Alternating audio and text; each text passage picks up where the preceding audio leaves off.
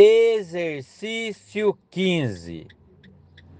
Realizando um controle de embreagem na descida, conhecido também como parada sem usar o freio. Com a parada regulamentada já realizada, engrene a marcha ré e olhe o retrovisor interno. Libere um pouco de embreagem bem devagar até sentir o veículo, achando o ponto de controle.